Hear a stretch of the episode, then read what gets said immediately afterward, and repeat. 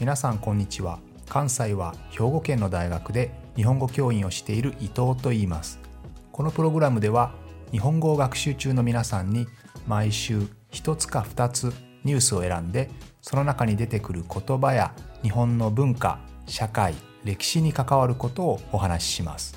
自然なスピードででもほんの少しだけ表現や文法を簡単にして話しますので皆さんが日本語そして日本を学ぶお役に立てれば嬉しいです。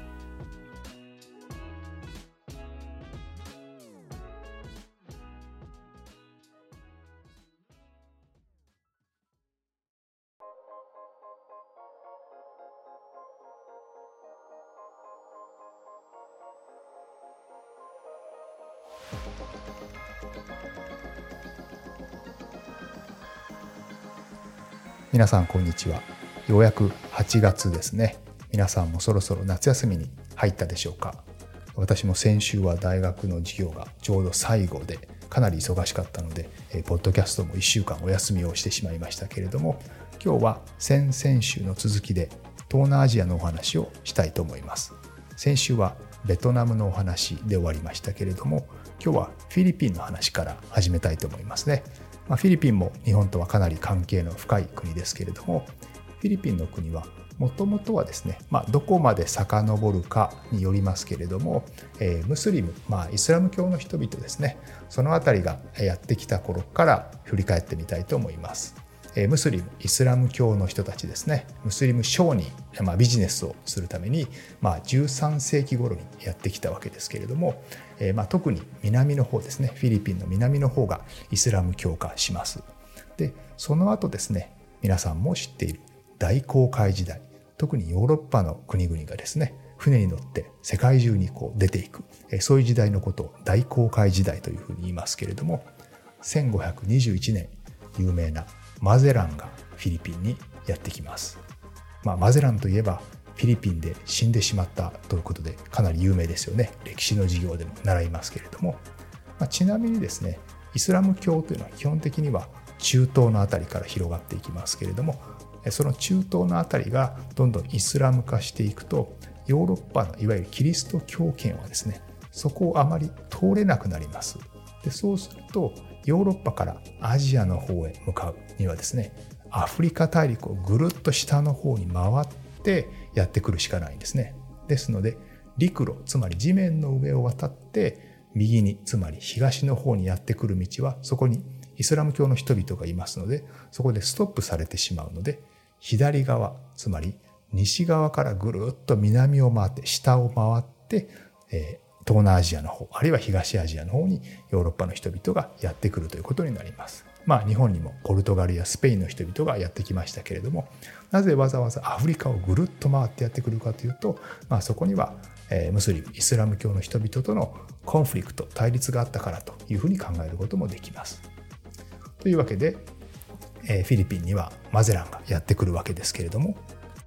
このマゼランはアフリカ周りではなくて南アメリカの下を回ってくるマゼラン海峡ストレート・オブ・マジェラン皆さんも知っていると思いますけど南アメリカの下の方を回ってフィリピンに到達する着くわけですけれどもこのマゼランはですねポルトガル人ですねポルトガル人がスペインの王様に許可をもらって東南アジアの方にやってくるわけです。まあ、マゼランは世界一周で有名ですけど、実はマゼラン自身は世界一周してないですね。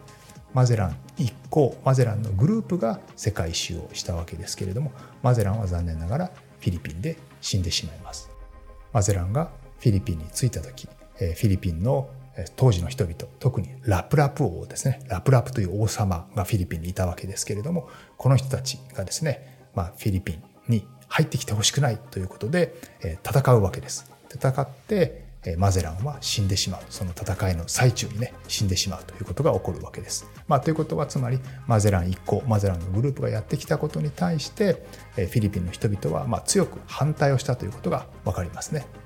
ただその後結局、スペインの王様の支配下に入ってしまって当時のスペインはフェリペ2世ですねフェリペこのフェリペさんの名前を取ってフィリピンというふうになったことは皆さん有名だから知っていると思いますね。ここからフィリピンの333年333ですね。333年のスペインの支配が始まります。で最初にこの国というのはイスラム教だったという話をしましたけれどもここからスペインに支配をされましたのでカトリック化が積みます。カトリックですね。キリスト教化が進むということになります。でもちろん人々はそのスペインの支配が嫌ですしあるいはフィリピンという名前自体も屈辱的かなり嫌なものですよね。自分たちを支配した人の名前が自分の国の名前になっているというのは嫌なのでもちろん今でもこの国の名前を変えたいと思う人々はたくさんフィリピンにいるわけですね。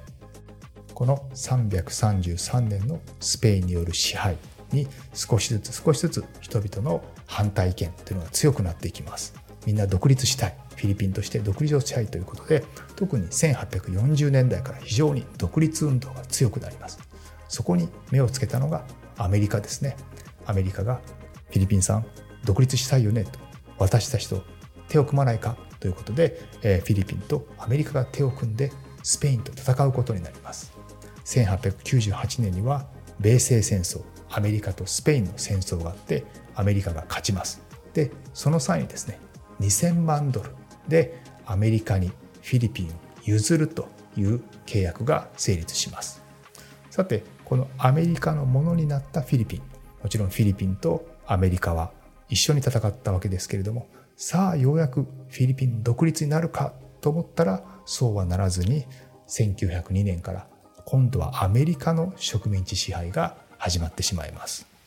ちなみにフィリピンはですね人々の名前にはスペイン語がたくさん残っていますけれども人々が話すのは英語ですよね。実際フィリピンのセブ島などはかなり英語教育で有名ですけれども日本人もたくさん行きますけどねそこへ行って、まあ、フィリピン人たちの給料というのはそんなに高くないですので、えその安い値段で、え本場の英語の教育が受けられるということで、まあ、フィリピンは英語教育でかなり有名な場所ですけれどもこれはですねスペインに支配された後今度はアメリカに植民地支配をされたというその歴史によるものですね。さてアメリカと一緒に戦って独立できるかと思ったら結局その仲間だったはずのアメリカに今度は支配されることになってしまいますけれどもこれと全く同じことをしたのが日本ですね。今度は日本がアメリカの支配嫌だよねということで、まあ、これは日本はですねフィリピンだけに限らず全ての東南アジアの国々まあ実際には東アジアの国も含みますけれどもここにですね当時ヨーロッパの国々の植民地支配をされていた国々に、まあ、日本がそこにやってきてですね東南アジアアジア人のためのアジアを作ろう。なんで我々がヨーロッパ人に支配をされているんだということでアジア人のためのアジアを作ろうぜということで、まあ、大東亜共栄圏というものをま提唱して、まあ、プロポーズしてですね今度はフィリピンの人々を一緒に戦おうぜということで、まあ、ある種そそのかすわけですよね一緒に戦おうぜということで、えー、まあさっきのアメリカとやってることは同じですよね実はね。ということでフィリピンと一緒になってアメリカをやっつけようぜ戦おうぜということになるわけですけれども結局今度は日本が1942年からフィリピンを支配することになります。ただ日本は1942年から3年後1945年にはもう第二次世界大戦ワールドウォー2に負けてしまいますので、まあ、日本の支配というのはたった数年の話ですねそして日本が敗戦をした後戦争に負けた後1946年にようやくフィリピン共和国ということでフィリピンは独立を獲得するわけです。で、まあ、東南アジアどこでも多くの国はそうなんですけれども最初はやはり、えー、ヨーロッパの国々に植民に支配されて人々も生活に困窮をしている貧しい人が多いんですよね。そして政治体制もきちんと整っていません。ということで開発独裁発展途上国が先進国になっていくために最初のうちはある程度独裁的にやっていくしかない。一人の強いリーダーのもとでですね反対意見があってもそれを抑えてやっていくというようなそういう政治体制がアジアでは取られました。その中で特に有名なのはマルコス大統領ですね。開発独裁といえばマルコス大統領ということですけれどもあるいは最近のドゥテルテ大統領ですね。ダバオの市長だった、まあ、かなり強権的な強いリーダーシップを発揮して、まあ、反対する者は弾圧も厭わないというまあ、それぐらいの強い姿勢でですね、まあ、国を率いてきた人ですけれども。さあ2022年マルコス・ジュニアが大統領になりましたね。フィリピンという国はとても魅力的な国で、ね、英語を話せる人も多くてですね、まあ、今後さらに発展していくことが期待されるわけですけれどもやはりなかなか国内には貧富の差お金持ちの人と貧しい人の差が非常に激しかったりあるいはドラッグの問題とかさまざまな問題が、えー、まあまだまだあるわけですよね。ということで強い大統領強いリーダーを求める姿勢というのは今でもまだ残っているということですね。ということで強いリーダーを必要とするということは裏を返せばまだまだ国の中に問題点が多いということです。ね、その問題を解決するためには少しぐらい反対意見を抑えても強いリーダーにリーダーシップを取ってほしいということが、まあ、まだまだ求められているということが分かりますよね。このフィリピンの次に今日はもう一つマレーシアのお話もしたいと思います。マレーシアもフィリピンと同じように最初はイスラム圏でしたね。イスラム教の人々が、ま、陸路でやってきたわけですけれども、まあ、ここからですねこのイスラムというのはイスラム帝国というのはですねスルタンと呼ばれる王様。これはイスラム教のトップであるカリフからその地域を治めていいですよ。その地域の王様をあなたにしますよ。というふうにま認められた王様のことをスルタンというふうに言います。でこのスルタンが支配するマラッカ王国とかアチェ王国とかいろんな小さな王国がマレーシアの辺りにできます。しかしこのイスラム教の支配イスラム帝国の支配というのはイギリスによる植民地化によって終わります。そしてそのイギリスから独立しようぜとアジア人のためのアジアを作ろうぜというさっきと全く同じですよね、えー、このような口実で入っていた日本、まあ、マレー作戦と言いますけれども1941年から、まあ、日本の支配下に入るわけです。でもやっぱり1945年たった4年ですけれども4年後には日本は第二次世界大戦に負けますので、まあ、そこで日本の勢力はいなくなるわけですよね。そしてようやく1957年にマラヤ連邦としてマレーシアは独立をします。初代の国王はトゥンク・アブドゥル・ラーマンという人ですね。そして1963年に今の形マレーシアですね、ま、マレーシア連邦と言いますけれどこの形で再度独立をします。国王はさっき言ったスルタンですね。ただしこの独立の時にはマレー半島のマレア連邦に加えてシンガポールとあとはボルネオという2つの州を加えるんですね。さあこのボルネオをめぐってそのボルネオを自分たちのものだと思っていたインドネシアと対立をすることになります。さあちょっと細かい話になってしまいましたけれどもマレーシアというのはもともと住んでいたマレー人とそして中華系の人々、まあ、チャイニーズですねの人々とインドの人の人たちもいます。ですのでマレー人と華僑と陰教という言い方をします。華僑というのは中華の人々。陰教というのはインドの人々ですね。華僑とか陰教というこの教という言い方は自分の国を離れて、まあ、移民として住んでいる人々のことを言います。でこのマレー人と華僑と陰教が住んでいる、まあ、特に、まあ、他の民族の人々もいますけれども特にマレーシアというのはこのマレー人華僑陰教が、まあ、メインの三大民族なわけですね。そしてこの三大民族の中で特に地元のローカルの人々つまりマレー人の政党と華人つまり華僑の人々中国の人々ですねこの人たちの対立というのが少なからずあります。これはなぜかと言いますと、まあ、マレー人というのはローカルの人々ですねそして華人中国の人々というのはイギリスの植民地支配を受けていた時代にですねビジネスで成功していたのが、まあ、家人の人々華僑の人々ですので、まあ、当然イギリスの人々が一番トップに立つわけですけれどその人たちのすぐ下に、えー、中華系の人々家人の人々が、まあ、ビジネスの成功者つまりリッチな人々ですねが、まあ、政府と結びつくわけです。イギリス人と結びつくわけですよね。そしてイギリスがいなくなりますよね。イギリスの植民地支配が終わると今度はその中華系の人々が、まあ、リッチなまま残って地元のローカルのマレー人というのは、まあ、貧しい層になってしまうわけです。当然マレー人たちは不満を抱きますね。ということで、まあ、現在取られているのはブミプトラ政策これは地元民の優遇政策地元のマレー人をもっと優遇しましょう大切に扱いましょうというそういう政策ですね。で当然中華系の人々はそことコンフリクトを起こしますよね。自分たちだってある種イギリスに支配をされていたわけですから